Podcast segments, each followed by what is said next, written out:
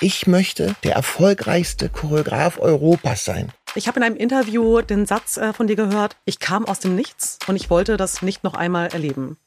Ich habe am meisten für meine Erfolge im Leben gelernt in meinen Niederlagen. Du musst ja erstmal wissen, wer du überhaupt bist, Ja. um deine Ziele zu definieren. Weil das Wichtigste aus meiner Sicht wirklich nicht nur in Grenzen zu denken, sondern vor allen Dingen in Möglichkeiten. Erzähl's allen, die hoffen, dass du es schaffst, aber erzähl's auch allen, die hoffen, dass du es nicht schaffst. Wenn der Typ mit der scheiß Lebenssituation am Anfang, wenn der das geschafft hat, was zu werden, dann kann ich das allemal. Willkommen zu Das kann auch nach vorne losgehen, dem Talk ohne Show. Hier teilen Macherinnen und Macher ihre echten Erfolgsstories. Inspirierende Geschichten, authentische Ups und Downs und vor allem Takeaways in Form von Business und Lifehacks. Das kann auch nach vorne losgehen. Hallo ihr Lieben und herzlich willkommen zur zweiten Staffel von Das kann auch nach vorne losgehen. Was gleich bleibt, ist der Purpose, dass ich jedes Mal Macher und Macherinnen zu Gast habe, die da draußen sehr erfolgreich sind, sehr shiny, ähm, ja viel bewegen und die mit mir über ihren authentischen Way of Life sprechen, ihre Ups und die Downs. Also echte, berührbare, authentische Role Models mit äh, Business und äh, Lifehacks. Und daher freue ich mich umso mehr, dass ich heute einen ganz besonderen Gast äh, hier habe. Herzlich willkommen, lieber Detlef. Detlef Soest, vielen äh, da draußen, glaube ich, auch noch bekannt äh, damals als Detlef die Soest. Schön, dass du heute zu Gast bist. Danke, dass ich Zeit. bei dir sein darf, Wien. Sehr gerne. Dankeschön, ich freue mich sehr. Ja, also, Detlef, wir beide kennen uns, glaube ich, äh, seit vier Jahren, äh, da haben wir uns zum ersten Mal persönlich getroffen. Ja, das stimmt. Das war in, im Urlaub auf Mallorca, oder? War das Genau. Sirena? Ja, genau. richtig. Es klingt so im Urlaub auf Mallorca. Ja. Wobei ich dich tatsächlich schon viel früher einmal in einer Yoga-Klasse deiner Frau Kate gesehen habe. Vor, ich glaube, zehn Jahren. Wahrscheinlich am Hackischen Markt? Genau, bei Spirit Yoga in Mhm. Ja, Berlin. genau. Und du hast versucht, so ganz dezent, ganz irgendwie dich klein zu machen. Ganz Unauffällig. hin- Genau, aber es hat nicht geklappt. Weil du einfach präsent bist und groß bist und ähm, ja, einfach eine wahnsinnige, wahnsinnige Erscheinung äh, bist. Dankeschön. Und was mir damals schon aufgefallen ist, ähm, deine Herzlichkeit, was mir natürlich ja auch im Laufe der Zeit, auch als wir auf Mallorca waren, du mit deiner Familie, mit Kate, mit den drei Kids, ich mit Avi, deine herzliche und sehr, sehr großzügige Art zu sein. Ähm, genau, ich glaube, Familie bedeutet dir eine ganze Menge.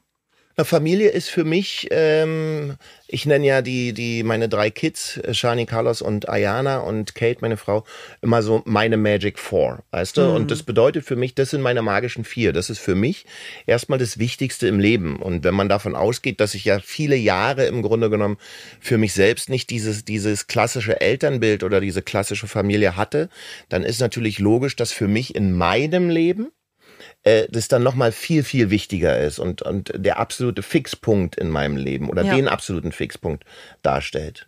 Absolut. Und das spürt man durch und durch. Wir kommen gleich und machen einen absoluten Deep Dive in dich, in deine Lebensgeschichte, denn wie ich gerade schon sagte, als ich dich erlebt habe, ohne, ich habe, glaube ich, seit 15 Jahren kein TV oder, oder guck wirklich super wenig ähm, oder streame auch wenig. Ja. Deswegen konnte ich dir halt einfach relativ frei begegnen und da ist mir, wie ich gerade schon erwähnte, eine Herzlichkeit äh, sofort aufgefallen. Als ich dann persönlich ein bisschen mehr recherchiert habe, Ja. wusste ich aber auch, warum wir so connecten. Äh, denn äh, ich glaube, uns eint schon auch eine gewisse, nicht ganz so schöne Herkunftsgeschichte, ein gewisses Trauma. Und äh, ich glaube auch eine Art äh, zu sein, die sagt, hey, ganz ehrlich, das kann auch wirklich nach vorne losgehen. Also der Titel dieser Show, der auch mein ganz persönliches Mantra ist. Wir werden heute einen Deep Dive in dein, äh, deine Lebensgeschichte machen, aber auch vor allem in deinen Erfolgsweg, vor allen Dingen in deinem Mindset, in deine Art zu sein und zu wirken. Bevor ich aber da reingehe, kommen meine beiden Standardfragen, die noch ein bisschen easy und soft sind zum Eingrooven. Und zwar, Die Vertrauen wecken, dass ich mich sicher fühle und ja, dann genau. wumm. Hallo, wir haben Studio in Philly hier. Es müsste halt irgendwie Vertrauen genug sein. Lieber Detlef, wie würde dich ähm, ein guter Freund, eine gute Freundin beschreiben? Und wie würde dich ein Businesspartner beschreiben? Also bei guten Freunden ähm, glaube ich, ist es so, dass auch wenn man sich selten sieht oder wenn, auch wenn man ihn selten sieht, ist er im Zweifelsfall immer für einen da. Mhm. Ich glaube, das beschreibt es ganz gut, weil Kate und ich uns auch selber manchmal so ein bisschen als gesellschaftsunfähig beschreiben, weil wir sehr viel und sehr gerne im Kreise unserer Familie einfach nur zu Hause sind oder mit der Familie was unternehmen und äh, so Socializing im größeren Sinne mit auf Empfänge gehen, auf Partys gehen, rote Teppiche und so, das ist so gar nicht unseres. Mhm. Ja, also man sieht ihn selten, aber wenn man ihn braucht, dann ist er da. Das wird wahrscheinlich ein Freund sagen. Mhm. Und ähm, ich glaube, Businesspartner sagen ähm, Zuverlässigkeit. Ja, also dass das gesprochene Wort dann auch wirklich eingehalten wird. Und wahrscheinlich ist das, was, was die Businesspartner oder meine Businesspartner an mir auch schätzen, ist äh, Kontinuität und auch wirklich ähm, eine ständige Begeisterungsfähigkeit. Mhm. Also, dass ich nicht sage, okay, das lassen wir jetzt mal, sondern okay, wie können wir da noch Energie reinbringen? Wie können wir es schaffen, das Ding nach vorne zu bringen? Sehr schön. Nichtsdestotrotz ist äh, einer meiner wichtigsten Punkte im Business auch, ähm, von einem toten Pferd sollte man absteigen. Was will ich damit sagen? Wir alle bewegen ja ganz viel im Leben, wenn wir Business machen wollen, wenn wir Macher sein wollen. Ähm, aber die meisten Leute sehen natürlich bei den Machern größtenteils die Erfolge. Ich sage aber, du musst so viele Misserfolge einstecken, um einen Erfolg zu erreichen. Und das meine ich mit, von toten Pferden sollte man dann auch absteigen. Ja. Das heißt, wir müssen uns immer wieder neu erfinden, wir müssen wieder neu vorne, nach vorne gehen. Wir dürfen nicht uns unterkriegen lassen und weitermachen. Wenn wir an das, was wir machen wollen, was wir schaffen wollen, wenn wir daran glauben. Absolut. Also du sprichst mir aus der Seele und ich glaube, ich habe ein, zwei, drei ganz gute Fragen in dieser Richtung auch vorbereitet, weil das ist genau, genau das, was, ähm, glaube ich, auch eben das Machertum ausmacht. Mhm. Trotz eines möglichen Scheiterns dran zu bleiben und die Begeisterung nicht zu verlieren.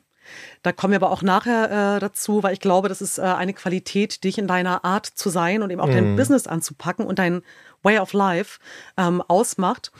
Wenn wir jetzt aber erstmal auch die Base sehen von ja. Detlef Soest. Ähm, ich habe in einem Interview den Satz äh, von dir gehört, ich kam aus dem Nichts und ich wollte das nicht noch einmal erleben. So, das hast du gesagt. Deine Herkunftsgeschichte, die ja doch sehr, ähm, deine Startbedingungen, die einfach nicht so shiny und schön und mhm. behutsam waren. Du hast es gerade auch erwähnt, in Bezug auf deine Familie, die einfach so deine absoluten Sterne sind und irgendwie deine Herzen.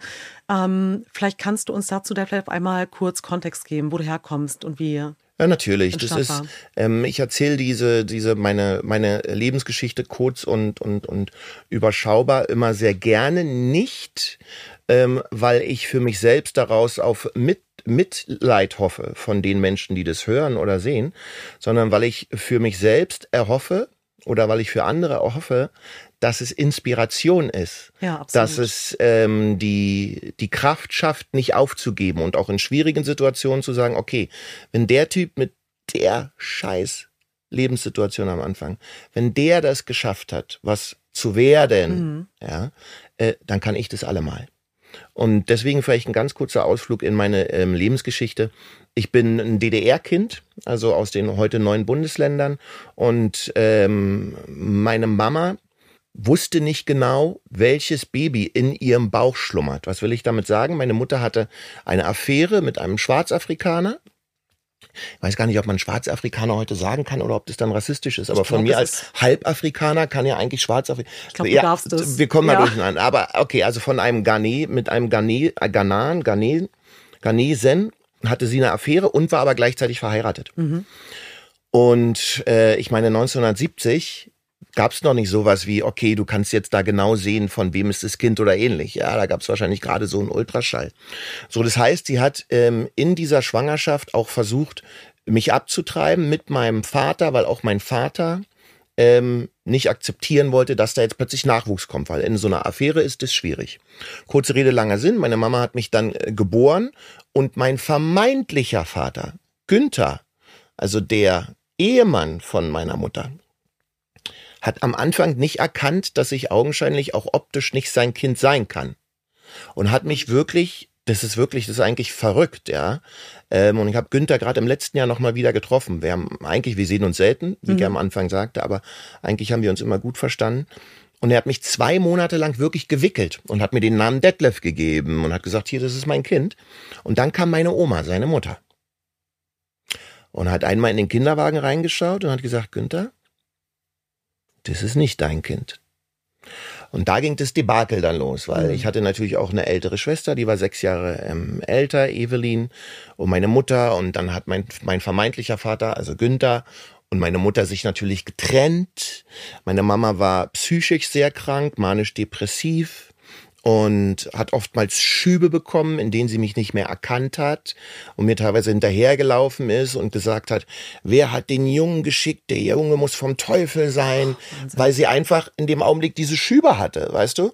Ich habe das als Kind natürlich nicht verstanden und was ich vor allem nicht verstanden habe, ist, als ich mit vier Jahren aus der Kita nach Hause gekommen bin, ich war so Schlüsselkind, das heißt also, du hast so deinen Schlüssel, deinen Wohnungsschlüssel mhm. hier um und durftest alleine nach Hause laufen und bin nach Hause gekommen, habe äh, das Schloss umgedreht in der Tür und bin rein in den Flur und gucke nach links und da liegt meine Mutter auf dem Boden in der Küche, regungslos und lauter leere Tablettenschachteln und Alkoholflaschen um sie drumherum.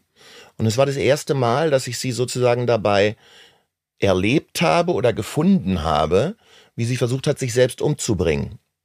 Was mir natürlich einen großen Schrecken eingejagt hat. Ich bin dann rüber zu den Nachbarn, die haben den Arzt gerufen und sie ist dann ins Krankenhaus und der Arzt konnte sie oder die Mediziner konnten sie wiederbeleben und retten. Aber der Arzt hat halt auch gesagt, ja, wir konnten sie jetzt retten, aber aufgrund ihrer Krankheit wird sie es wahrscheinlich immer wieder versuchen. Mhm. Das heißt, plötzlich war die Situation da, dass ich, der Vater war ja nicht da, weil der hat ja gesagt, nein, ich will das nicht, ja. Ähm, und meine Mutter gab mir auch keine Sicherheit, weil ich nicht wusste, wann hat sie wieder den nächsten Schub und in welcher Intensität geht es dann vorwärts. Meine größere Schwester war selber schon mit 15 Jahren schwanger, hat mit 16 ihr erstes Kind gekriegt, die hatte also ihre ganz eigenen Probleme. Das heißt, eigentlich war ich so ein bisschen, äh, heute kann man drüber lachen, ähm, damals konnte ich nicht drüber lachen, Detlef allein zu Haus. Das heißt, meine Mutter war da, hat aber aufgrund ihrer Krankheit fast nur im Bett gelegen. Ja? Meine Schwester war da, mit ihrem Freund, der der Vater ihres Kindes war. Die waren aber nur in ihrem Zimmer und haben meist abgeschlossen und ich war so streunermäßig alleine da. Und wenn meine Mutter mal keinen Schub hatte, dann war sie da und ich konnte mit ihr kommunizieren. Und wenn sie einen Schub hatte, war sie halt nicht da. So. Das hat die Schule natürlich mitbekommen, ja, dass der Junge immer dreckig in die Schule gekommen ist, ohne Essen in die Schule gekommen ist. Und dann haben mir Schüler und auch Lehrer Essen mitgebracht. Und damals äh, zu DDR-Zeiten gab es ja Freimilch, also Getränke waren jetzt kein Problem, ja. Mhm. Aber Essen wurde mir mitgebracht. Aber natürlich kam irgendwann die Jugendfürsorge dann zu uns nach Hause und hat dieses Debakel gesehen und hat gesagt, okay, der Junge muss ins Heim. Das war ein Tag vor meinem neunten Geburtstag. Und ähm, das war der 1. Juli 1979. Wahnsinn. Und am 3. Juli bin ich dann wirklich in, in dieses Heim. Meine Schwester hat mich dann hingebracht. Und ich dachte zuerst, okay, du bist wahrscheinlich da jetzt zwei Wochen oder so und dann bist du wieder zu Hause. Das Zuhause war nicht schön. Das Zuhause war nicht mit Liebe, nicht von Liebe geprägt, ja, sondern eher von gefühlter Ignoranz mir gegenüber. Ähm, aber es war mein Zuhause. Ja. Und ich dachte, ich bin nach zwei Wochen oder ähnlich wieder zu Hause und daraus wurde ein nie mehr nach Hause kommen. Und meine Mama hat mich dann nochmal besucht, als ich, ich glaube, zehn oder elf war.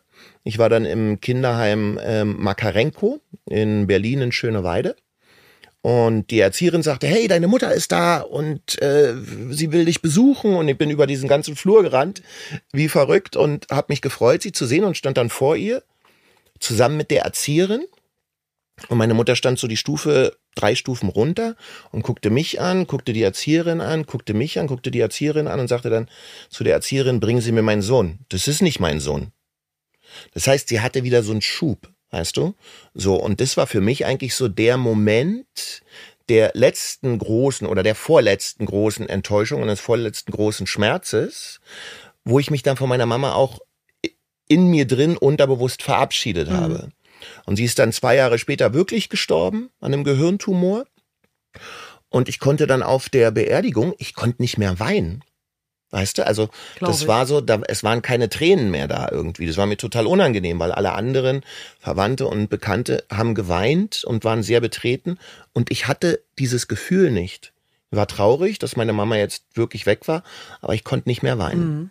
Ja, so, so war ich also mit 13 Jahren dann in äh, Weise und du kannst dir vorstellen, dass man dann als Kind, wenn die Mutter stirbt, wenn man in einem Kinderheim groß wird, wo es Leute gibt, die sagen, na ja, aus euch Kinderheim, Kindern wird ja sowieso nichts. Also entweder ihr werdet kriminell, drogenabhängig, Alkoholiker oder Straßenfeger, was auch immer. Ja, nichts gegen Straßenfeger oder die BSR. Einer, einer meiner Freunde von früher ist bei der BSR und ist ein ganz feiner Kerl, der war auch mit mir im Heim. Das heißt, das Klischee hat sich erfüllt, aber auf eine ganz andere Art und Weise mhm. bei ihm. Ein sehr schönes Leben. Andreas heißt er, grüße dich. Ähm, und dieses Klischee wollte ich aber nicht erfüllen. Ja, das war für mich so, ich habe mich in mir drin dagegen gewehrt, äh, wirklich dieses, dieses schlechte Image, dieses Klischee erfüllen zu müssen. Und habe aber trotzdem natürlich große Probleme auch in der Schule gehabt, weil egal was war, wir waren vier Heimkinder, die in diese öffentliche Schule gegangen sind.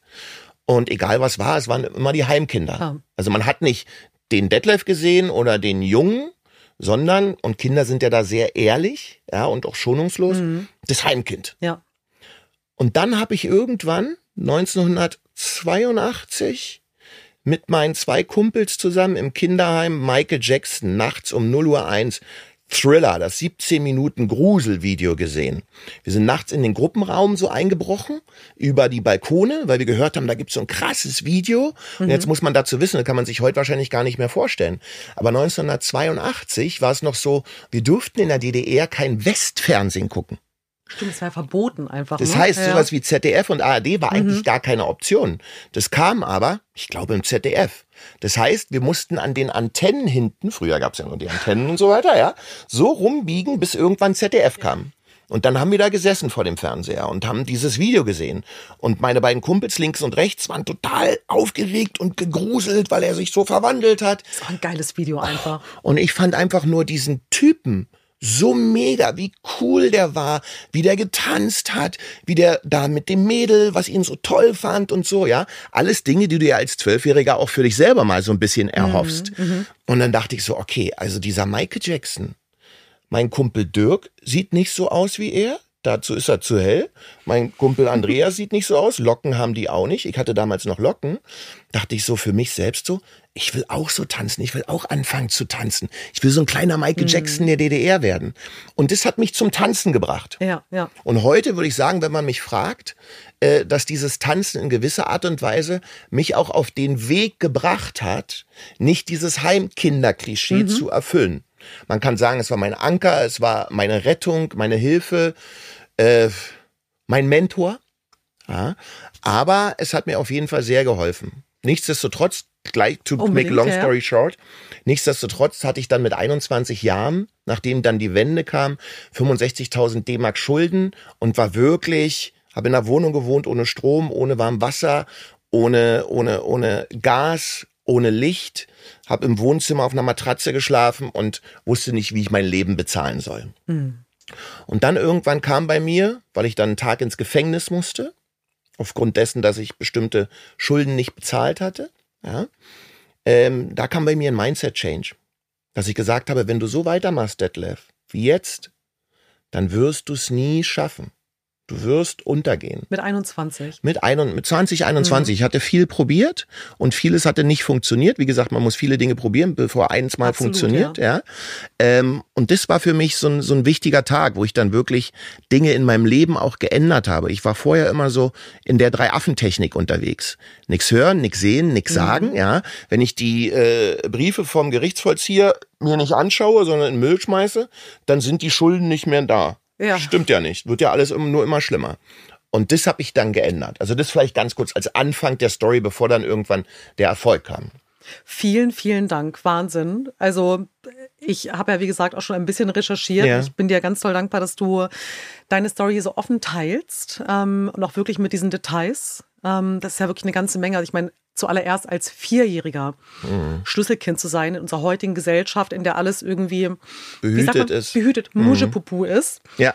Wo halt irgendwie kein Lasse und kein Tjorge, nichts gegen diese Namen, aber halt irgendwie jemals mit einem Schlüssel irgendwie allein nach Hause kommen würden und natürlich irgendwie das Erlebnis für einen Vierjährigen, seine mhm. Mutter, ähm, die einem Schutz bieten sollte, ähm, derart vorzufinden, ins Heim zu kommen, nicht mehr erkannt zu werden, die Mutter stirbt wenn ich super bin, äh, ehrlich bin, Detlef, als ich das ähm, auch in meiner Recherche im Vorfeld nochmal gelesen, auch gehört habe, da habe ich wirklich Gänsehaut bekommen, mhm. weil ähm, das ist ja tatsächlich eine Story, die uns eint. Und äh, ich persönlich finde es immer wichtig, und das hast du ganz zu Beginn gesagt, die Geschichte zu erzählen. Nicht, weil man halt irgendwie äh, keine Ahnung, Mitleid haben möchte oder halt irgendwie, oh Gott, der oder die mit den irgendwie schrecklichen Startbedingungen, sondern um andere zu empowern und zu mm. enablen und Mut zu machen. Und äh, deswegen bin ich halt umso glücklicher, dass du heute hier bist. Denn ähnlich bin ich auch aufgewachsen mit einer suizidalen, depressiv, alkoholkranken Mutter, die sich im Grunde genommen ständig versucht hat, das Leben zu nehmen und halt einem Vater, der sehr gewalttätig war. Also deutsch-kurdischer Konflikt. Also auch euch, den Kindern gegenüber? Ja, ja, mhm. absolut, genau. Und also Kontrolle, Kontrollverlust. Und was du vorhin von dir berichtet hast, oder der Satz, den ich so aufgenommen habe, wenn ich, du sagst, du kamst eben aus diesen Bedingungen, du wolltest nie wieder so etwas erleben. Mhm. Und ich als Kind habe immer gesagt, wenn ich das hier schaffe und überlebe, dann kann mich im Leben nichts mehr. All. Alles. Dann saß ich oben in meinem Zimmer, habe die Schreie gehört und dachte, okay, ganz gleich, aber wenn ich das hier überlebe, dann kann nichts mehr kommen.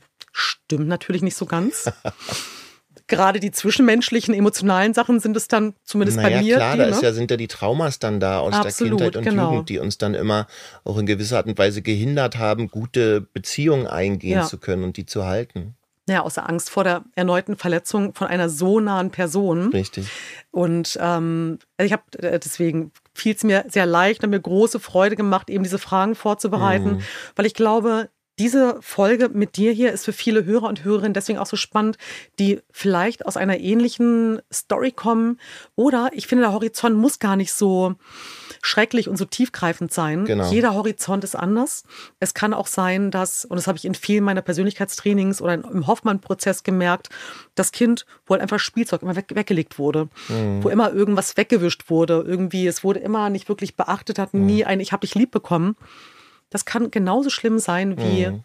echte Schläge, eine Mutter, die sich das Leben nehmen äh, möchte und so weiter. Und was du vorhin gesagt hast, dieser, dieser Antrieb, da wirklich äh, jemand zu sein und Michael Jackson ist ein gutes Stichwort. Mhm. Ähm, der Moonwalk ist ja so eins deiner Schlüsselerlebnisse mhm. und dazu kommen wir später auch noch. Ähm, was mich sehr interessiert ist, wie hast du es damals geschafft, alive zu bleiben? Ich glaube, und, und das spiegelt sich vielleicht auch mit dem, äh, mit, mit äh, deiner Kindheit und Jugend, Vian. Ich glaube, Kinder haben da ähm, eine Form über, von Überlebensautomatismus. Mhm. Also ich kann mich dran erinnern, dass ähm, äh, eine meiner Erzieherinnen, Frau Schenk, äh, die leider nicht mehr unter uns weilt, aber die sehr lieb war, ähm, dass die, dass ich die später mal wieder, wieder getroffen habe als Erwachsener. Herr und Frau Schenk waren das, ein Ehepaar, die als Erzieher in dem Heim waren. Und äh, Frau Schenk hat gesagt, weißt du, Detlef, schon immer, schon seitdem du zu uns gekommen warst, warst du der gute Launemacher warst du derjenige, der mit allen anderen irgendwie versucht hat, witzig zu sein, dass die mhm. sich freuen. Du hast schon damals zu Bruttosozialprodukt von, ich glaube, Spider-Murphy Gang. Hey, hey, hey, jetzt, jetzt wird, wieder in die Hände gespuckt. Wir steigern das Stimmt. Bruttosozialprodukt. Ja. Mhm. Danach habe ich damals schon Choreografien gemacht, mhm. sagt Frau Schenk. Und habe mit den Kindern gesagt, los komm, wir machen das zusammen. Ja. Warum? Wenn ich selber, und das ist ja oftmals bei Clowns der Fall, ja, wenn ich selber lustig und ausgelassen wirke und die anderen zum Lachen bringe, sieht man vielleicht nicht mein eigenes Leid. Absolut. So. Und das war von Anfang an so, so ein Automatismus bei mir, dass ich immer versucht habe, aktiv zu sein, vorwärts zu gehen, um nicht erstens die anderen sehen zu lassen, wie es in meiner Seele in Wirklichkeit aussah. Und um natürlich auch mir selbst vorzumachen und das in einem positiven Sinn, fake it till you make it, ja, ja. dass es mir eigentlich nicht so schlecht geht, wie es mir gehen müsste mit der Situation, mhm. die ich in meinem Leben in der Kindheit und Jugend erlebt habe. Das ist für mich, finde ich, ein ganz, ganz wichtiger Punkt, dass wir jeden Tag neu entscheiden können, ob wir uns von unserer Vergangenheit unterkriegen lassen Richtig. Oder ob wir sie als Motivation, als Motor nehmen, um es in der Zukunft anders zu machen, besser zu machen. Genau, genau das ist es. Und ich glaube, das ist ein großes, ähm, eine große Challenge für viele da draußen. Wie gesagt, im Großen wie im Kleinen, da muss man gar nicht irgendwie ähm, ultra schreckliche Startbedingungen mhm. haben. Immer zu gucken, was ist gewesen und der Situation, ähm, jetzt nehme ich eine Frage vorweg, aber ich glaube, es würde eh keine Alles Chronologie gut. sein, es ist eher Freestyle, viel, viel lockerer. Eben dieses äh, der Beginners Mind, also wirklich äh, mhm. da zu sein und zu sagen, okay, ich habe das und das schon mal erlebt, und das könnte jetzt total schief gehen, weil das habe ich irgendwie im negativsten Sinne erlebt. Wenn ich Menschen beobachte und ähm, so bin ich aufgewachsen, eher als Wölfin. Ich habe ganz viele Menschen beobachtet. Später habe ich äh, gelernt, das heißt im schamanischen Crocken, okay. um halt irgendwie in diesen anderen Menschen irgendwie einzusteigen und zu gucken, wenn man halt eben nicht so wirklich viele Erziehungsmenschen um sich herum hat. Mhm. Das Thema der Verwahrlosung und irgendwie ohne Schulbrot und so weiter kenne ich auch. Krass. So, ähm, ja. Und dann wirklich zu gucken, okay, wie, wie funktionieren andere? Ah, die lachen, wenn sie eine Zeitung lesen, die machen das so. Und ich finde, je älter die Menschen werden, desto öfter sieht man versteinerte Gesichter, mhm. das Unzufriedensein. Wie sagt man immer so schön, bekommst ab 40 das Gesicht, was du wirklich verdienst. Echt? Ja, das ganz schrecklich. Ja, das habe ich mir irgendwann gelesen. Vielleicht als ich selbst 40 wurde, man weiß es nicht ganz genau, ich bin ja noch gar nicht 40. Aber ähm, genau diesen Beginners-Mind sich beizubehalten und auf mhm. eine Situation, in der dir vielleicht schon mal etwas Ungutes äh, widerfahren ist, neu und neugierig zu begegnen, mhm. nicht naiv. Und ich glaube, das ist eine ganz, ganz große Qualität, um alive zu bleiben um eben nicht sein Herz zu verschließen. Mhm. Und ich glaube, das ähm, begeistert mich bei dir auch so sehr. Du hast es gerade schon gesagt und vielleicht auch für die Hörer und Hörerinnen, die jetzt gerade zuhören und sehen. Ich muss mich daran so gewöhnen, dass man es auch sehen kann jetzt. ähm, wie hast du es geschafft, dein Herz nicht zu verschließen? Obwohl du dieses Fake it until you make it ähm, für dich hattest mhm. als Therapie? Ich glaube, ich habe das am Anfang gar nicht geschafft, mein Herz nicht zu verschließen. Ich glaube, dass das ein wirklich sehr, sehr langer Prozess bei mir war, weil ich kann auch der Ehrlichkeit die Bühne geben und sagen, der Großteil meiner Beziehungen ähm, am Anfang ähm, meines Erwachsenseins ähm, war traumabehaftet. Mhm. Also was will ich damit sagen? Ähm, ich war immer so, dass ich nach Affären oder Seitensprüngen geschaut habe für mich. Warum? Und das ist keine Entschuldigung den Partnerinnen gegenüber. Ja, das ist was, was nicht zu entschuldigen ist. Aber weil ich nicht das Risiko eingehen wollte, plötzlich wieder alleine zu sein. Ja. Das heißt, ich war in einer festen Beziehung und habe parallel dazu angefangen, mit anderen Frauen zu flirten mhm. und mich zu treffen. Mhm so dass als ich also mir selber von meinem geistigen Auge, was natürlich ein Selbstbelügen ist, mir sagen konnte, okay, wenn du das verlierst, wenn du diese Beziehung vielleicht verlierst, dann bist du ja nicht sofort alleine, weil dann hast du die andere. Ja. Weil alleine sein war bei mir natürlich ein Thema. Ja, ich war ja Detlef allein zu Hause bei mir zu Hause. Ja. ja ähm, und das hat lange gedauert, ähm, bis ich irgendwann so viel Selbstliebe auch entwickelt habe, aber auch die Frau, die ich wirklich lieben konnte, gefunden habe um das sein zu lassen. Mhm. Und das war ein sehr befriedigendes Gefühl, so als wenn man angekommen ist, weißt du, als wenn so man jetzt ein Kapitel abhaken kann und sagen kann, okay, jetzt ist gut, Detlef, jetzt, das, jetzt kannst du ja. wirklich Beziehung leben. Jetzt kehrt Ruhe beziehungsweise Ehe. Ja. ja. Du bist ja auch eine wundervolle Frau, wenn ich das so sagen darf. Auch ich würde sie heiraten. Nein, aber wirklich, Kate ist ja nun wirklich, aber darum geht's ja auch nicht. Kate ja. ist natürlich zauberhaft, aber das, was du sagst, ist ja etwas, was so tief in einem ist. Zum einen mhm. zu wissen, okay, wenn es da nicht klappt, dann bin ich nicht alleine. Genau. Das andere ist aber auch, ähm, die Bindung selbst zu zerstören, so einen Saboteur zu haben. Absolut. Um äh, wieder Recht zu haben. Ah, okay, siehst du, die Person ist irgendwie dieses auch Wusste ich doch, dass das, dass es wieder nichts genau. wird. Und wenn du, genau. wenn du zerstörst, Vian, oder ich oder einer der Zuschauer, dann kann der andere nicht zerstören. Richtig. Das heißt, wir umgehen diesen Schmerz des Verletztwerdens, Absolut. weil wir selber vorher verletzt Ganz genau. haben. Das ist schon sehr crazy. I know, ja. I know, ich kenne das auch. Ja, also es beruhigt mich auch ein bisschen. Also das ja. äh, erfordert Weißt du, ich mache ich mach wirklich alles. Ich springe aus dem Flugzeug. Äh, mhm. Ich äh, mach, äh, fahre mit äh, 200 km/h mit dem Motorrad irgendwo äh, lang. Da habe ich was Risiko und irgendwie Angst vor dem Tod. Das gibt's bei mir eigentlich nicht. Ja. Aber zwischen, wie vorhin auch schon gesagt, zwischenmenschliche Beziehungen, mhm. das ist meine Achillesferse. Und ich glaube, das ist auch der Weg der Heilung und das vielleicht auch mal ganz kurz reingestreut, mhm. ähm, weil mein Liebster, der oft sagt, wie haben, wenn man dich so reden hört da draußen, könnte man denken, irgendwie dort auf der Bühne erzählst du irgendwas von irgendwie Business und irgendwie Mental und irgendwie Bewusstsein und zu Hause erlebt man dich mit Selbstzweifeln. Mhm mit Struggles. Mhm. Ich glaube, und es ist mir auch super wichtig, das auch immer wieder an dieser Show zu sagen, ähm, niemand ist jemals ganz fertig. Das ist zumindest meine persönliche Haltung. Es ist vielmehr so eine Spirale. Ganz gleich, was man erlebt hat, wo man wie gestartet ist, ja eine große Dimension, irgendwie eine riesige Matrix. es ist immer wieder ein Punkt, wo man wieder eine andere Tapete abreißt und schaut, ah, okay, da bin ich jetzt ein bisschen heiler. Mhm. Ah, super, ich muss jetzt nicht sofort wegrennen. Ich brauche jetzt keine Affäre.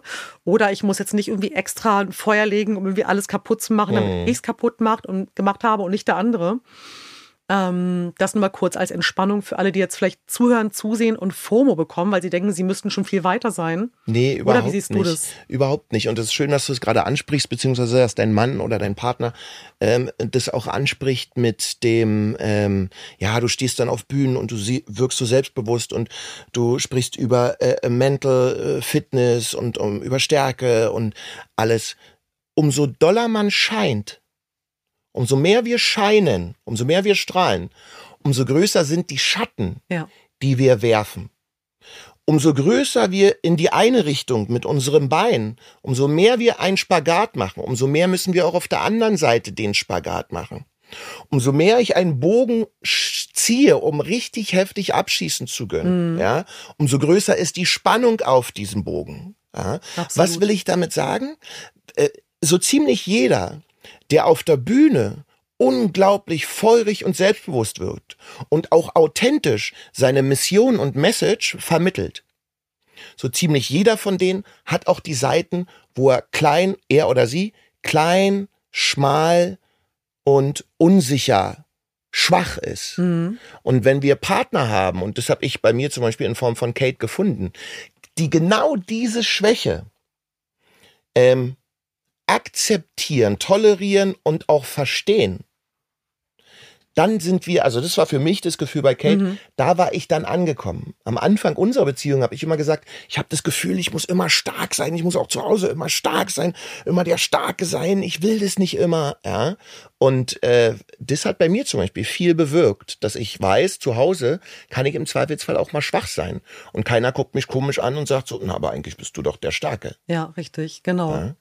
Das halt wirklich ein sich hingeben und fallen lassen. Mhm. Und gerade mit so einer Geschichte, Thema Ohnmacht, mhm. Mhm. ist dann wiederum Hingabe, glaube ich, mhm. das Wort, was äh, dann auch wieder der Counterpart ist. Absolut. Ähm, kleiner Sidestep. Ich habe ja in den letzten 20 Jahren etliche Therapien, Persönlichkeitstrainings, Vision Quest, Purpose Quest, habe mich zehn Tage im Raum einschließen lassen, um ähm, als kleines Mädchen das kleine Mädchen zu treffen, was später meine Mutter sein wird oder mein oh. Vater, mein Kindergeburtstag nachgefeiert, mein eigenes Begräbnis gemacht. Ich habe so viele Tools gemacht, um dieses Trauma zu verstehen und ähm, das Thema Ohnmacht und Hingabe, ich glaube, das sind so die beiden Worte, die natürlich wieder auch für sich selbst interpretiert, die, die man immer mit sich tragen kann und schauen kann, wo traue ich mich jetzt wieder, mich hinzugeben. Mhm. Ganz gleich, was passiert ist. Beginners Mind. Eine Situation so zu begegnen, als heißt das allererste Mal. Auch wenn wir erwachsen sind, natürlich wissen, fünfmal ist schon schief gegangen. Mhm. Das sechste Mal kann aber trotzdem geil werden. Und was du gerade gesagt hast über Leute, die auf der Bühne stehen und irgendwie dieses Licht, was sie ausstrahlen, da gibt es diese wunderschöne japanische Methode, ähm, zerbrochene Vasen und Keramiken mit Gold wieder zu verkleben. Kintsuki heißt es, glaube ich. Ich glaube auch, ich spreche es gerade falsch aus, tut es mir leid. Aber es geht um die Methode und die Idee dahinter, dass etwas, was zerbrochen ist, so wie eine Seele eben Brüche erleiden kann. Mhm. Jeder von uns hat seine Story. Das macht einen Menschen ja auch gerade erst so fabelhaft. Mhm. Die mit Gold aufzufüllen, weil die Shininess einfach viel, viel uniker ist und auch viel mehr strahlen kann, als wenn alles so in eine Box ist, geradlinig, mhm. kaum touchable, berührbar. Dann sagen wir mal ganz ehrlich, die Menschen, die man ganz schnell ins Herz schließt. Und so ging es mir eben bei unserer Begegnung an diesem Abendessen, bei diesem Abendessen auf Mallorca und du hast erzählt. Kann mich daran erinnern. Genau, ja. über dein Buch und deine Story. Und ich habe das gehört und mein Kind hat mitgehört, mein inneres Kind hat mitgehört, die Erwachsene Vian hat mitgehört und dachte, ah, okay, da kommst du also her. Mhm. Interessant. So, es geht mir ähnlich. Da habe ich halt wirklich connected und dich total ins Herz geschlossen. So geht es mir meistens mit Freunden oder Menschen, die ich begegne. Es ist nicht die Perfektion. Es ist der Mut, sich verletzlich und berührbar zu zeigen und dadurch halt wirklich authentisch überhaupt eine Verbindung eingehen zu können. Ja, und dieses, was du, was erstmal vielen Dank. Ja? Also wir uns, wir als Familie und ich dich, wir mögen dich ja auch wirklich sehr, obwohl wir uns erst so selten gesehen haben. Da sind wir wieder am Anfang. Mhm. Selten sehen, trotzdem connected sein miteinander. Und du hast gerade gesagt, dieses authentische. Ich finde, dass man ähm, spürt, dass die Menschen spüren, wenn jemand auf der Bühne oder im ganz normalen Leben nicht authentisch ist. Mhm. Und das hat oftmals damit zu tun, dass man bestimmte Mankos oder Fehler obwohl Mankos und Fehler gut sind, dass man die nicht sichtbar machen will. Ja. ja dass man also was du gerade sagst, diese Schwäche, diese Zerbrechlichkeit, dass man die irgendwie, dass man vermeiden will, dass jemand anders die sieht. Und dann wird man unauthentisch. Mhm. Und wenn man ähm, vielleicht jetzt vor dem Hintergrund in die ein oder andere äh, Staffel Popstars, was ja äh, das Format war, das Casting-Format, wodurch ich dann bekannt wurde, reinschaut, dann wird man mit der Hintergrundinfo aus diesem Podcast wahrscheinlich auch sagen, Ah, siehst du, da, hm, ja klar, war. Hunde, die bellen, beißen nicht. Mhm. Da hat er wieder geschrien, war er wahrscheinlich selber ein bisschen unsicher, obwohl mhm. er eigentlich so viel Herz hat. Ja. ja. Und äh, das ist was, was ich heute natürlich auch feststelle, dass ich mir denke, okay, damals in einigen Situationen in diesem Format, und wenn es natürlich gerne von der Produktion überspitzt wurde und vom Sender, Klar. visuell, da sind ja alle Möglichkeiten immer da. Aber manchmal war es eher meine eigene Unsicherheit, die mich getrieben hat, als eine Form von Sicherheit. Last but not least wollte ich immer, dass die Kandidaten, die sich beworben haben, die jungen Talente, dass die erfolgreich werden, dass die über sich hinauswachsen. Ja. Ja. Äh, die Werkzeuge, die ich manchmal benutzt habe, waren aber teilweise eher darauf beruhend, dass ich mich selbst unsicher gefühlt hm. habe. Und weißt du heute, warum du dich da unsicher gefühlt hast? Weil du warst ja mhm. und dein Karriereweg und Erfolgsweg nach deinem Innen kommt jetzt auch gleich, aber das ist spannend, ist vielleicht auch eine ganz gute Überleitung, denn das war ja nun wirklich einfach Europas erste Castingshow mhm, damals. Absolut. Richtig krass, es gab kein Vorbild und das fand ich auch sehr charmant, du hast mir im Interview gesagt, du lagst als Jugendlicher mit einer damaligen Freundin irgendwie im Bett im Hotel und ähm, hast gesagt, hey, ich werde Europas bekanntester Choreograf. Ich meine, check. Genau, das war Ines. Das hast du geschafft. Ines, die Mutter meiner ersten zwei Kinder. Mhm. Grüße auch herzlich. Ja, wir sind wunderbar befreundet heutzutage. Mhm. Wir sind sehr dankbar für, dass wir als Eltern auch Freunde sein können, obwohl wir nicht mehr zusammen das sind. Das ist schön. Ähm, und sie fragte mich, da hatte ich gerade meinen ersten Dom. Wer den Dom nicht mehr kennt, also alle hier im Raum äh, lächeln, weil sie es alle noch kennen, ja. The Dome war eine TV-Musikshow, die so viermal im Jahr stattgefunden hat, die wirklich, wo alle Stars hin sind. Und äh, als Choreograf wollte man natürlich gerne Künstler dort haben, die man mit Tänzern und mit Shows bestückt. Und das war mein erster Dome im Jahr 1999 oder 2000, ich weiß es nicht mehr. Und ich hatte zwei Tänzer für die Band Experience. Mhm. Und war total stolz darauf. Und eine der Tänzerinnen war meine Freundin. Und wir lagen also abends im, im Bett und sagte, sag mal, was ist eigentlich so dein Traum? Was willst du eigentlich erreichen? Habe ich gesagt, ich möchte der erfolgreichste Choreograf Europas sein. Ich möchte, dass man mich kennt, dass man meine Arbeit kennt. Ich möchte beim Dom die meisten Künstler haben. Mhm. Und zwei Jahre später hatten wir dann von 23 Künstlern zwölf, also mehr als die Wahnsinn. Hälfte, und waren mit 53 Tänzern dort. Zwar vorher zwei Tänzer, dann 53 Tänzer. Und Popstars war in die Welt gekommen und ja. in, in die europäische Welt und explodiert. Plötzlich gab es ein, ein, ein ganz neues Sehverhalten. Wer am Donnerstag nicht wusste, wer bei Popstars am Mittwoch rausgeflogen ist auf dem Schulhof, der war nicht mehr up to date. Ja, das war verrückt. Damals gab es ja noch nicht diese schnellen Medien, dass du morgens irgendwie schnell gucken konntest, irgendwie auf Insta oder ähnlich, wer ist rausgeflogen, mhm. sondern es hat eine Weile gedauert, das rauszukriegen. Also wenn du da nicht den Tag vorher geguckt hast, warst du erst out. Ja, spannend. Stimmt, es gab halt irgendwie noch nicht mal Twitter, glaube ich, damals, nee. sondern nur diese ganzen äh, die Handys und irgendwie diese Quibix-Dinger, die man halt irgendwie, wo man sich so schreiben konnte. Ja, genau. Aber das war ja damals das verbindende Tool, um sich halt darüber zu unterhalten, was, was ist, was zuletzt geschah. Genau. Und ich meine, du hast du hast einen Imbisswagen äh, gehabt, du hast ja. irgendwann Schulden gemacht, du Massen. warst einen Tag im Gefängnis, Richtig. du hast dann irgendwann äh, Michael Jackson für dich quasi als Role Model entdeckt, warst der Typ, der halt über den coolsten Moonwalk tanzen konnte, ja. hast Anerkennung bekommen, hast dann Mode Express Berlin. Genau, so Mode Express Berlin. Es war eine Modenschaugruppe, genau. in der ich war, wo ich getanzt habe und ähm, gemodelt habe. Und ähm, ja, der eigentliche Durchbruch, ja, nach vielen äh, schwierigen Niederlagen, wie gesagt, 65.000 D-Mark Schulden und im Gefängnis gewesen. Äh, der Durchbruch kam dann eigentlich schon vor Popstars, weil ich zwei Dinge verändert habe. Zum einen habe ich wirklich mein Mindset verändert mhm. in das Mindset, wie ich es auch heute noch lebe. Also die Möglichkeiten sehen und nicht die Probleme. Super, ja. Die Chancen und nicht die Risiken. Die positive Seite, es ist so klischeehaft, aber es stimmt nun mal. Das Glas ist halb voll und nicht halb leer. Ja. Jetzt kann jeder da draußen die Hände über dem Kopf zusammenschlagen und sagen, das habe ich schon so oft gehört. Dadurch wird's aber nicht weniger wahr. Richtig. Es ist nun mal richtig, so. Richtig, ja? genau. So, diesen Mindset-Change hatte ich und ich habe über die Zeit verstanden, wie die Five Steps to Success funktionieren. Das heißt, wie schaffe ich es in allen Lebenssituationen, wirklich von einer Idee zum Ergebnis und zum Erfolg zu kommen. Was sind diese Five Steps to Success? Ich freue mich sehr, dass du ja, mich das fragst, weil das will ich unbedingt natürlich, erzählen. Klar. Ähm, du brauchst halt als allererstes, ohne das geht es nicht. Du brauchst eine Idee, du brauchst ein Ziel. Ja. Wenn du keine Idee hast, wenn du kein Ziel hast, sag ich immer, brauchst du dich nicht wundern, wenn du irgendwo ankommst, wo du nie hin wolltest, weil du hast dein persönliches Navigationssystem nicht eingestellt. Wenn ich von Berlin nach München will und einfach so losfahre auf die Hamburger Autobahn, könnte es schwierig werden. Absolut. Wenn ich nicht ein klares Ziel habe und weiß, wie der Weg ist. Und das ist pa Part Nummer zwei. Nach dem Ziel musst du dir einen klaren Weg festlegen, wie komme ich dahin. Mhm. Ich habe ja vor zehn, vor elf Jahren auch mal 32 Kilo abgenommen. Und das war genau auf die gleiche Art und Weise. Zuerst stand das Ziel. Mein Ziel war, ich wollte aufs Cover einer Fitnesszeitschrift. Fit for Fun.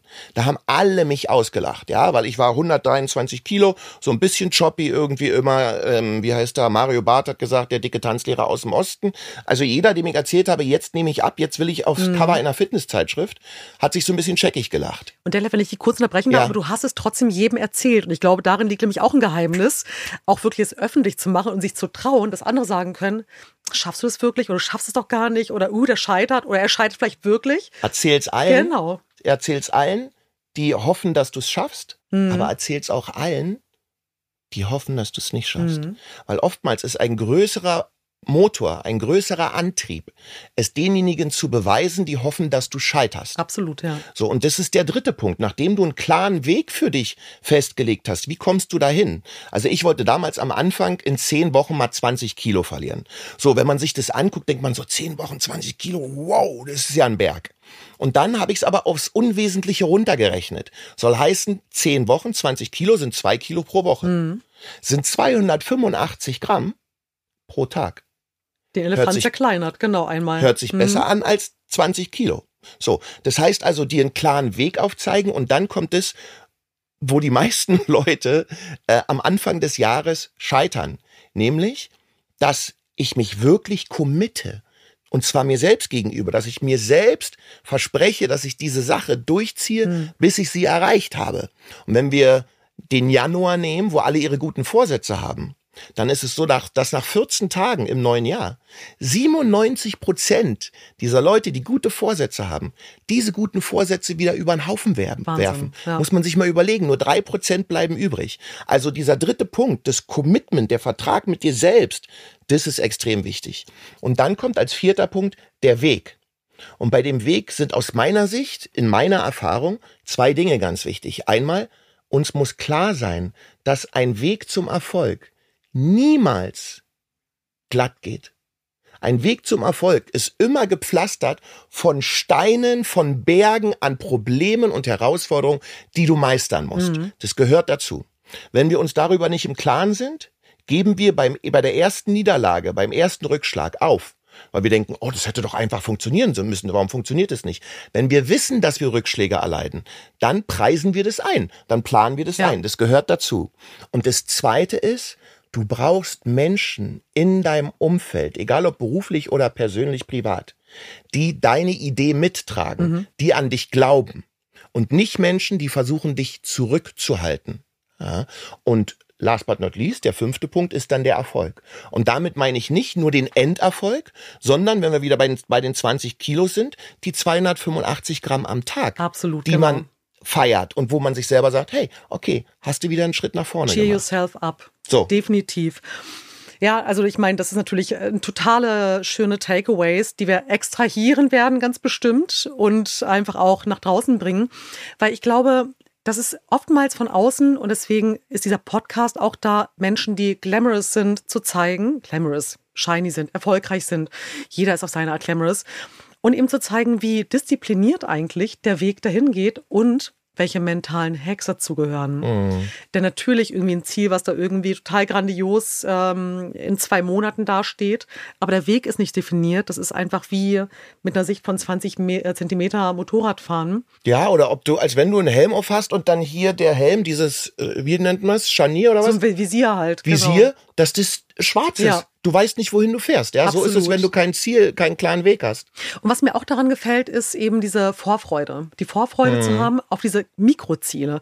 Und was du ganz zu Beginn ges äh, gesagt hast, was glaube ich super wichtig ist, ähm, das Glas ist halb voll. Das ist überhaupt erst der Grundmindset, weil das ist auch etwas, ähm, was, glaube ich, in dieser Folge ganz gut nach außen kommen kann. Viele Menschen, denen ich auch begegne, jetzt im Business-Kontext oder auch im Privaten, ach, das wird doch nichts, ach, diese Baustelle wird niemals fertig. Mhm. Okay, wir müssen die Finanzierungssumme für das in das Startup einsammeln. Das schaffen wir doch nie. Ich erinnere mich immer an irgendwie Kellogg's Frusties. Toni, das schaffen wir nie. Richtig, Kellogg's Frusties, so ein Meme irgendwie aus den 90er oder 2000. Aber das passt so krass in dieses, ähm, in dieses Grenzen-Mindset, was mhm. leider und vielleicht auch durch die Entwicklung der letzten drei Jahre da draußen gerade für mein Gefühl ziemlich präsent ist. Mhm. Und ein riesiges Plädoyer dazu, sich auch aufs Scheitern zu freuen. Weil ähm, ein Scheitern, das hat auch der liebe Peter Kowalski, der vor einigen Folgen hier zu Gast war, gesagt hat, hey, das ist eine Möglichkeit, die habe ich vorher nicht gesehen. Mhm. Aber es ist eine Möglichkeit, die dich auch wieder tweakt in eine Richtung, wo es für dich besser ist und lebenswerter ist, als und jetzt wird es ein bisschen verschwurbelt, schwierig. Du musst ja erstmal wissen, wer du überhaupt bist, ja. um deine Ziele zu definieren und auch zu wissen, dass es Ziele sind, die von innen nach außen kommen und nicht etwas ist, was du denkst, sein zu wollen und zu müssen. Weil um, von außen gedacht wird, du müsstest genau. es sein. Hm. Und dazu gehört ja einfach auch viel Basisarbeit. Genau. Weil das Wichtigste aus meiner Sicht wirklich nicht nur in Grenzen zu denken, sondern vor allen Dingen in Möglichkeiten. Und das mhm. ist etwas, was ich bei dir ganz, ganz deutlich höre und auch erlebe.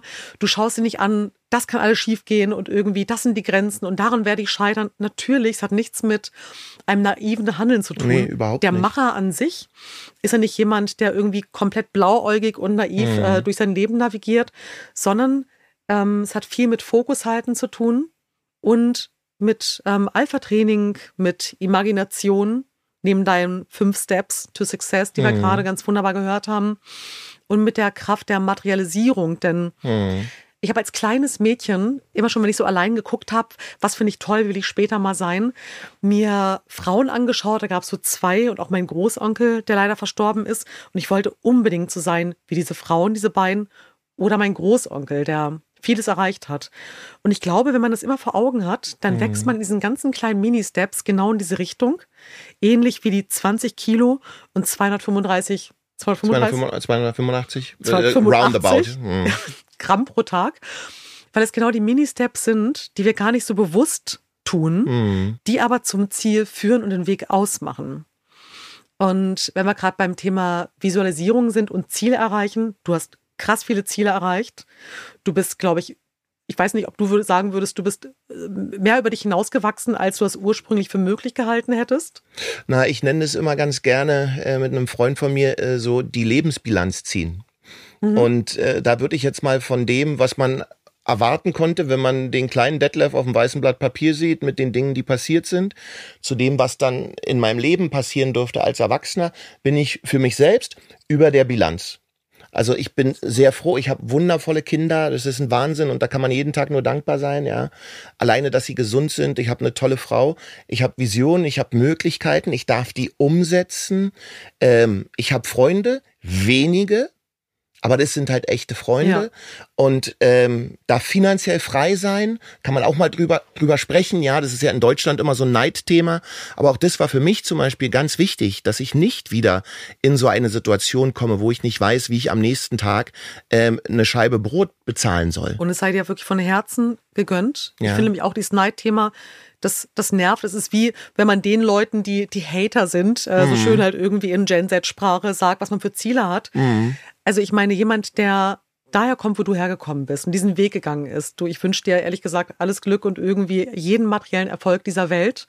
Und du bist einfach auch ein fantastisches, muss ich kurz einwerfen, Role Model. Und ich bin dankbar dafür, dass du dich draußen halt einfach so zeigst und diese Story erzählst. Ja, also, ich finde es halt so, so äh, Vian, so wie du auch deine Story erzählst. Und das hört sich vielleicht für den einen oder anderen jetzt so ein bisschen an, als wenn wir uns beweihräuchern würden. Aber das ganze Gegenteil ist ja eigentlich der Fall.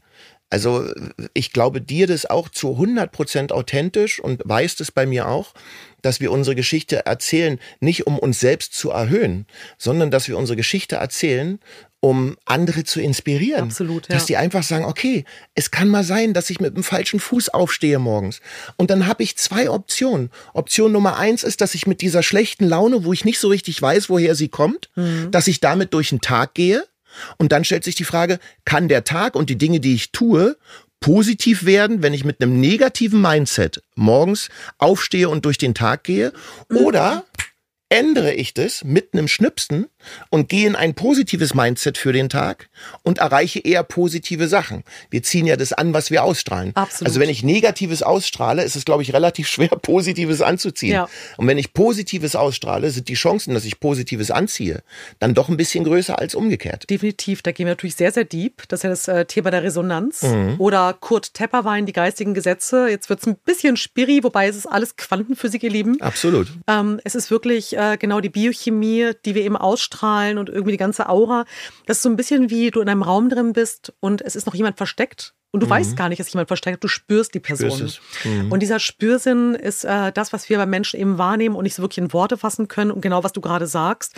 Es lohnt sich wirklich, sowohl die Five Steps to Success, Mhm. als auch die Imagination, zu der wir gleich kommen, als auch eben diese Negativität oder das Positive zu trainieren. Und es ist gar kein Hexenwerk. Es ist tägliche Disziplin. Und auch wieder zu dem Thema ähm, tägliche Disziplin. Wir alle stellen uns halt morgens wieder an. Richtig. Also die, dieses, dieses positive Mindset, diese Imagination, ähm, die kommt halt nicht von allein. Ganz genau. Jeder von uns, egal wo wir uns befinden, äh, muss sich, darf sich jeden Tag wieder anstellen und die Routinen machen, um in dieses positive Mindset, in diese positive Ima Imagination, in the Law of Attraction, um da wieder reinzukommen. Es macht sich nicht von alleine. Es ist nicht so, dass man irgendwann fertig ist damit und sagen kann, okay, jetzt die nächsten Jahre muss ich das nicht mehr machen, weil es läuft jetzt von alleine. Ja. Nee.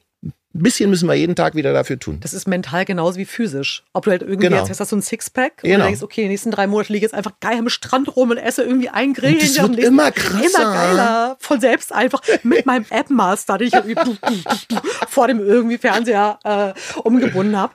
Und mental ist es genau dasselbe. Genau. Niemand ist erleuchtet von heute auf morgen. Keiner ist jemals fertig. Es geht nämlich auch überhaupt gar nicht ums Fertigwerden. Es Es geht ist eine ums, Lebenslehre. ums Explorieren Mhm. einfach wirklich neugierig zu sein und aber auch immer wieder sich wieder frei zu streichen, um überhaupt wieder fresh und innovativ auf Dinge zugehen zu können, um Neues zu kreieren. Absolut. Was sind denn deine Daily Routines? Daily Routines, um es aber richtig auszusprechen, Daily Routines. Also ich habe so Lieblingsroutines. Ähm, das eine sind die meine gedanklichen Rituale. Mhm. Morgens, wenn ich wach werde, wieder dieser Punkt, wo man manchmal irgendwie das Gefühl hat, ich stehe mit dem falschen Bein auf. Ähm, ich weiß nicht, kennst du das vielleicht, dass man morgens manchmal wach wird und so denkt, so, oh, irgendwie, vielleicht hat man schlecht geträumt oder irgend ich kenne sowas. das überhaupt gar nicht, Detlef. Nein. Äh, das natürlich, ist dir klar, fremd, ja? natürlich. Ähm, ich glaube, das kennt so ziemlich jeder. Und das, was ich dann sofort mache, ist folgendes. Ich gehe sofort in die Dankbarkeit. Ich gehe sofort Mhm. in die Dankbarkeit morgens für meine Magic Four. Das heißt, ich stelle mir vor meinem geistigen Auge, Kate ist doch oft schon aufgestanden, dann macht gerade Yoga, Ayana ist in der Schule, Shani und Carlos auch. Ähm, aber ich stelle mir dann meine vier Lieblinge vor. Mhm. Und das bringt sofort in mir ein positives Gefühl. Das bringt mir sofort morgens ein Lächeln au- auf, auf die Lippen. So, Ja. das heißt, der erste Step ist schon mal gemacht. Das, was ich dann mache, ist, das hast du vorhin gesagt, mich auf den Tag freuen. Das heißt, ich gucke mir an, was liegt heute eigentlich alles an. Und auch da geht's wieder um die Perspektive. Ich könnte sagen, oh, jetzt muss ich nachmittags noch hier zu Viren in den, in den Podcast, dann sitzen wir da, quatschen ewig, ich könnte doch was anderes machen. Kann die eine Perspektive sein. Oder die Perspektive, wie schön kann das werden? Wir tauschen uns aus, wir sind auf einer Wellenlänge, wir haben vielleicht die Chance, den oder die eine oder andere da draußen zu Ja. inspirieren mit unserer Lebensgeschichte. Also ich drehe alles so, dass ich mich darauf freuen kann. Und am Ende des Tages mache ich immer ein Erfolgstagebuch. Ach, immer. wirklich. Du journalst halt, so nennt man das ja irgendwie, ne? genau, ja. Ayana macht es auch, hat es auch. Meine Toll. kleine Tochter. Ja. Ich schreibe mir immer auf, was ist heute gut gelaufen, was hat gut Wunderbar. funktioniert und dann, was habe ich dazu beigetragen? Ich finde es ganz Mhm. elementar. Wir können darüber reden, dass die Sonne geschienen hat. Da habe ich wahrscheinlich nicht viel dazu beigetragen. Aber wenn ich andere Dinge erlebe und selber die mit beeinflusst habe, dann schafft es für mein Bewusstsein, aber vor allem für mein Unterbewusstsein immer mehr die Klarheit, dass ich diesen Joystick meines Lebens in der eigenen Hand habe. Dass ich also nicht meinem Schicksal sozusagen ausgeliefert bin, Richtig. sondern dass ich selber entscheide, in welche Richtung das geht. Und dann gibt's äh, zwei, drei physische Rituale, die ich noch mache. Ich singe zum Beispiel morgens im, im Bad während ich mir die Zähne putze, I'm Happy von Pharrell Williams. Während du die Zähne putzt. Ja, weil du siehst, wenn du das machst, siehst du so bescheuert aus Ja, im Spiegel, dass du eh schon die Zahnbürste und I'm happy, happy, Ja. happy bekloppt, ja. Großartig. Und dann mache ich noch was und äh, das ist was, wo wir sozusagen die Natur auch ein bisschen überlisten. Ähm, du kannst selber mit dieser Art und Weise Glückshormone produzieren. Wenn du morgens dich im Spiegel anguckst und so lächelst, dass das hier wirklich so hoch geht, ja, so lächelst und das 30 Sekunden bis eine Minute machst, passieren biochemische Prozesse im Körper, die dafür sorgen, dass Endorphine und Serotonine ausgeschüttet werden. Das heißt, die schaffen dir von innen ein positives Gefühl. Mit diesem Grinsen siehst du im Spiegel auch wieder scheiße aus. Kommt von außen wieder ein Lacher Ja. für dich selbst dazu. Und schon bist du in einem anderen Mindset. Das heißt, es sind also jetzt gerade fünf ganz einfache Dinge gewesen, Absolut. wie ich dafür sorgen kann, dass ich mit einem positiven Mindset in den Absolut. Tag und durch den Tag komme. Das ist ganz, ganz toll. Vielen Dank, Detlef. Weil, Hacks. ich meine, das sind, oder? Richtig krasse Hacks. Und vor allen Dingen, auch da macht es dann wieder die Disziplin. Also ich äh, freue mich gerade, ich bin ja auch so ein, so ein Nerd, was es angeht. Ja. Ich stehe zum Beispiel immer mit beiden Füßen gleichzeitig auf morgens. Na, dann kannst du nicht mit dem falschen Fuß bam. aufstehen. Das ist ja Ja, geil. stimmt. Mega. Und auch so dieses, ähm, natürlich kann ich auch, ich habe auch meine Themen und bin irgendwie mal so ein bisschen, aber ich bin super selten, wenn ich morgens aufstehe, schon grumpy. Das bin Mhm. ich nicht. Ich bin eher wie so ein kleiner Hund, so, der neue Tag, wunderbar, alles klar, es regnet, kein kommt, Problem. was kommt? Mhm. Was kommt, was kommt. Ich gehe jetzt raus joggen, irgendwie ganz, ganz viel Oxygen irgendwie einmal rein. Und dann gibt's natürlich die ganzen Momente, die ich auch nicht so schön finde, ganz oft. Irgendwelche Dinge. Aber das, was du gerade sagst, halt diese Pflege und ähnlich wie die physische Pflege, einfach deiner mentalen Haltung.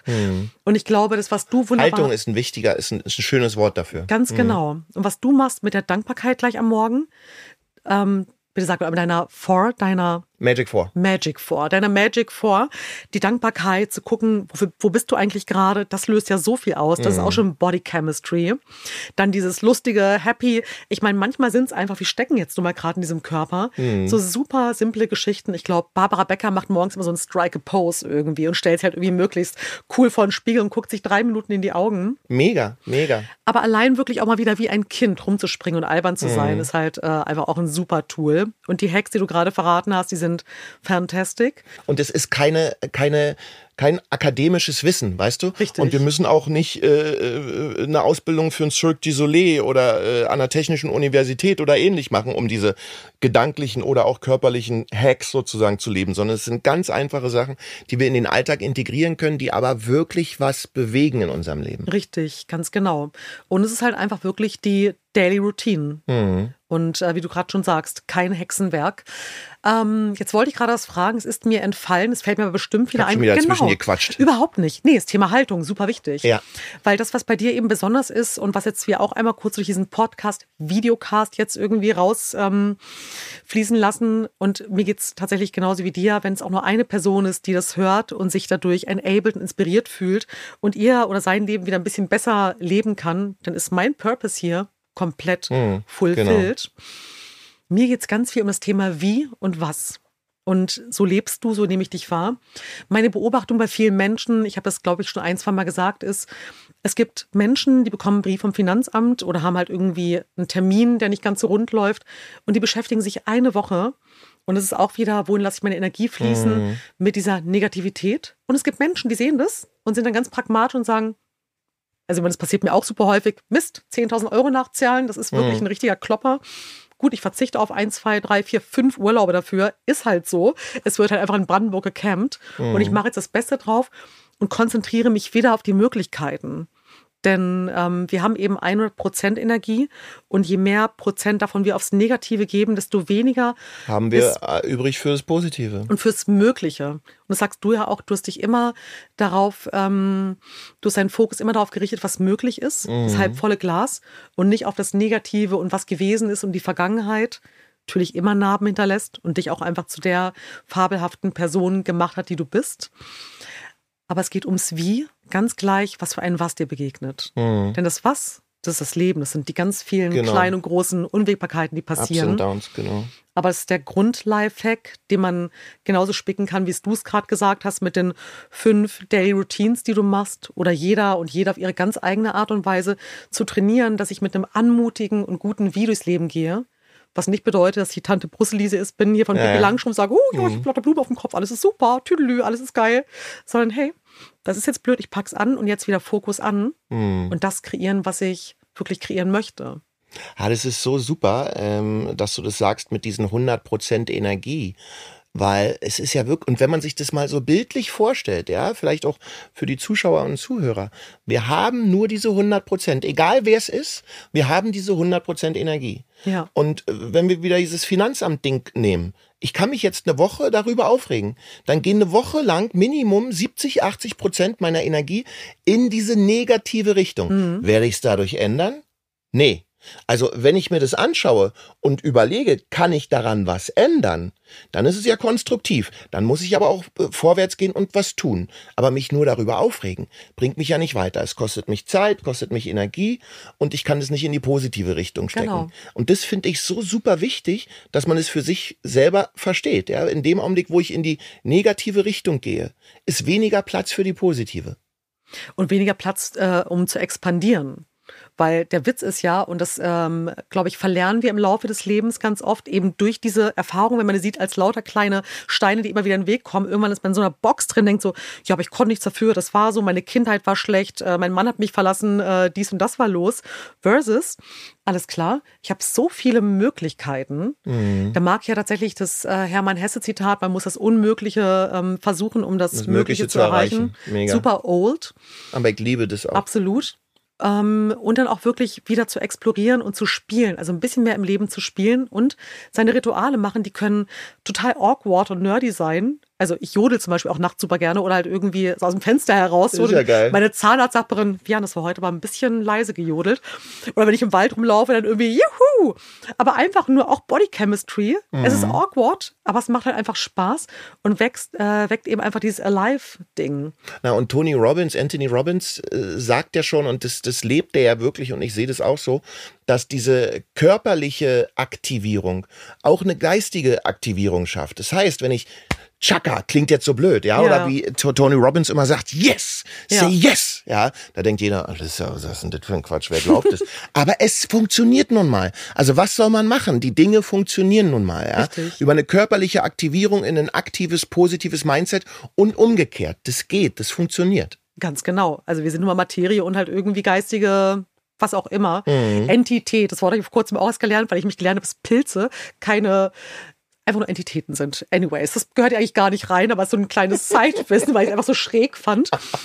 ähm, Detlef, vielleicht, weil wir uns langsam auch ähm, dem Ende dieser Folge nähern, wobei ich wirklich zugeben muss, eigentlich hätte ich Lust, mal genau die, den Vorspann mal dran zu hängen, denn es ist sehr, sehr spannend. Die Hörer und Hörerinnen, Zuschauerinnen, die jetzt gerade hier ähm, uns verfolgen, das Thema Scheitern, das Thema seine Möglichkeiten explorieren, wirklich on zu sein. Was würdest du vielleicht so als snackable Hack ähm, den raten, die dastehen und vielleicht noch zu sehr gefangen sind von Vergangenem, von äh, unguten Erfahrungen, die einfach unter ihren Möglichkeiten leben, die Angst davor haben zu scheitern? Mhm. Was würdest du denen raten als so ein, zwei, drei snackable Deadlift Hacks? Ich würde gerne drei, also wenn ich da würde ich gerne drei dazu sagen. Gerne. Das eine ist, stimmt, wenn du jetzt nichts mehr tust, dann kannst du auch nicht mehr scheitern. Mhm. Kannst du auch nicht verletzt werden. Kannst du auch keine Rückschläge erleiden. Aber schaffst auch keine positiven Erlebnisse mehr. Wenn du nichts tust, dann bleibst du stehen auf der Stelle. Punkt. Wenn das deine Entscheidung ist, okay. Aber ich glaube, das ist nicht die beste Entscheidung. Das heißt, ich kann durch Rückschläge genau das Gleiche nochmal erleben, an, oder ich kann dadurch, dass ich vorwärts gehe, Entschuldigung, nochmal die gleichen Rückschläge erleben wie vielleicht früher mal. Mhm. Aber der Vorteil ist doch, diesmal weiß ich doch viel besser, wie ich damit umgehe. Also selbst wenn ich jetzt vorwärts gehe und wieder scheiter, dann bin ich doch schon einen Schritt weiter, weil ich habe das schon mal erlebt und weiß, wie ich jetzt damit umgehe. Ganz genau. Also wie viel Angst soll ich jetzt da? Es kann ja nicht mehr schlechter werden. Geht ja gar nicht, ja? ja? Ich war ja schon am Boden, also jetzt weitergehen, wenn du wieder am Boden bist, weißt du, dass es darum geht, wieder aufzustehen. Und das dritte, und das ist wirklich meine Herzensangelegenheit, ich habe am meisten für meine Erfolge im Leben gelernt in meinen Niederlagen. Wow. Das, das heißt, für mich sind die Menge an Niederlagen die, und Rückschlägen, die ich bereit war einzustecken, mein eigentliches Geheimnis für die Erfolge, die ich erleben durfte. Weil ich aus jeder Niederlage, aus jedem Rückschlag für mich Schlüsse gezogen habe und entscheiden konnte, okay, das hat nicht funktioniert, also musst du es ein bisschen anders machen. Machst es so, probier es nochmal, nochmal gescheitert. Alles klar, dann probieren wir es so. Ja, äh, die Glühbirnengeschichte kennt ja jeder. Ja, tausend Versuche, bis es irgendwann funktioniert Richtig. hat. Und das finde ich ganz wichtig.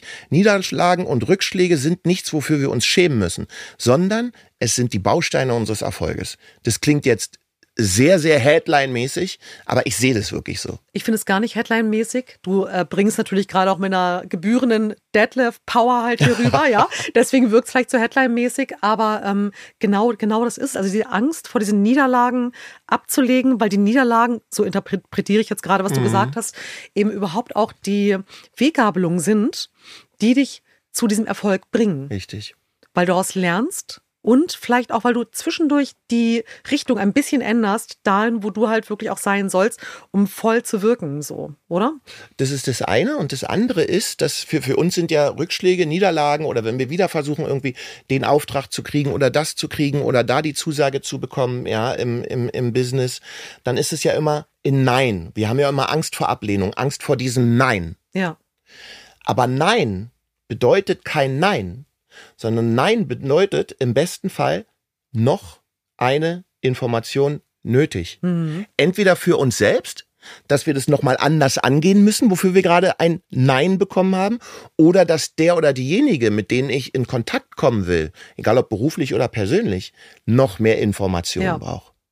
Das finde ich auch gut, denn also es ist auch ähm, Thema NLP, also mhm. neurolinguistische Programmierung, aufzupassen, was man sagt, wie man es sagt. Mhm. Ich habe mir auch angewöhnt, erstens versuche ich das Aber wegzulassen, mhm. durch ein Und zu ersetzen. Das macht schon viel aus, sind diese kleinen Baby-Steps.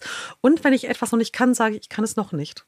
Mega. Beide Sachen. noch nicht. Das Aber weglassen ist so mega, weil man sagt immer so schön, alles, was vor dem Aber kommt, ist nach dem Aber nichts mehr wert. So ist es. Man also wenn ich dir sage, also Vian, ähm, äh, ich finde, du siehst heute wirklich toll aus und wie du das machst und wie du sprichst und du hast so eine schöne Haltung. Aber. Aber dieser kleine Pickel am Kinn, schmeiß ich, also hast du das, das, das, das, was ich vorher gesagt habe, komplett weg. Ja. Und was war nochmal das zweite? Das Aber und, ähm, ach so, noch nicht. Genau, noch Ey, nicht. Das ist so Weltklasse, mhm. weil es ja auch unterbewussten Unterschied macht. Ob ich sage, ganz klar, ich kann das nicht, Fakt, oder ich bin auf dem Weg, ich kann das noch nicht. Ja, und das ist cool, mhm. weil das ist dieses, ich erlaube mir aber das zu lernen und ich erlaube mir, das kommen wir zu Niederlagen und zum Scheitern, ich erlaube mir auf dem Weg dorthin, weil ich kann es noch nicht. Mhm. Und vielleicht werde ich noch zwei Fails hinlegen und irgendwann kann ich es dann. Und jetzt kommt ja die Challenge. Und dieses Gefühl ist ja unbezahlbar. Genau. Ja, wenn du, wenn du über viele Steine gestolpert bist auf, dem, auf dem Weg zum Erfolg und dann diesen Erfolg erleben darfst, ist es ja so wundervoll. Mhm. Aber wenn es total einfach war, ist es ja nicht so wundervoll. Das ist das Thema der Wertschätzung mhm. bei uns Menschen. Das ist ja wie wenn du etwas kaufst und wahnsinnig billig versuchst, dir halt irgendwie das zu sneaken, dann erfüllt es nicht. Also erfüllt es spannenderweise gar nicht so richtig seinen Wert. Hast du recht. Die Materie erfüllt dann einfach nicht, entfaltet nicht den kompletten Wert. Stimmt. Versus du hast wirklich einen Energieausgleich mhm. in Form von Geld, in Form von ich äh, tue jemandem einen Gefallen, der andere macht es auch oder es kommt aus einer ganz anderen Richtung und schon ist wieder Thema Resonanz und Energy alles halt irgendwie komprimiert ähm, ja, vorhanden und wirkt halt vor allen Dingen. Liebster Detlef, du stehst für so vieles. Wenn es etwas gibt, wofür du ähm, ich meine, du stehst für jemanden, der sich durchgeboxt hat. Du bist äh, der Typ, der immer, irgendwann hat mir jemand gesagt, hast du vorhin auch gesagt, der Typ mit dem Kasernenton da draußen. Und mhm. ähm, du bist derjenige, der einfach aus seinem Leben in absoluter Schöpferkraft einfach ein absolutes Best-of kreiert hat. Du hast vorhin von der Bilanz gesprochen, davon, wie glücklich du bist, deine Dankbarkeit, deine Routines. Wofür möchtest du in den nächsten Jahren noch stehen? Wo geht dein Weg gerade hin? Ah du müsstest für mich gar nicht noch für irgendetwas verstehen, du stehst schon für etwas, aber es mhm. kann ja sein, du bist ein sehr zielgerichteter Typ, dass du sagst, hey Vian, darauf habe ich Bock. Da möchte ich wirklich in bleibender Erinnerung bei den Leuten da draußen sein, das bewegt haben. Naja, was mir wichtig ist, dass ich, dass ich bei anderen äh, Menschen, die noch auf diesem Weg sind, ihre eigene Mission des Lebens zu finden, äh, dass ich da einfach Impulse geben kann, dass ich inspirieren kann. Ja. Äh, junge Menschen, also ich, äh, ich, ich, ich coache gerne junge Menschen, ich coache gerne Erwachsene, ich, ich coache einfach gerne, ja, egal ob es um Tanzen geht, um Fitness oder um Mindset. Mhm. Und da noch mehr Menschen zu erreichen und äh, vielleicht den ein oder anderen Impuls geben zu können. Ja, dass man sagt, okay, dadurch hat er jetzt einen, einen Game Changer geschaffen? Hat er jetzt eine andere Richtung einge, eingenommen und die funktioniert dann besser?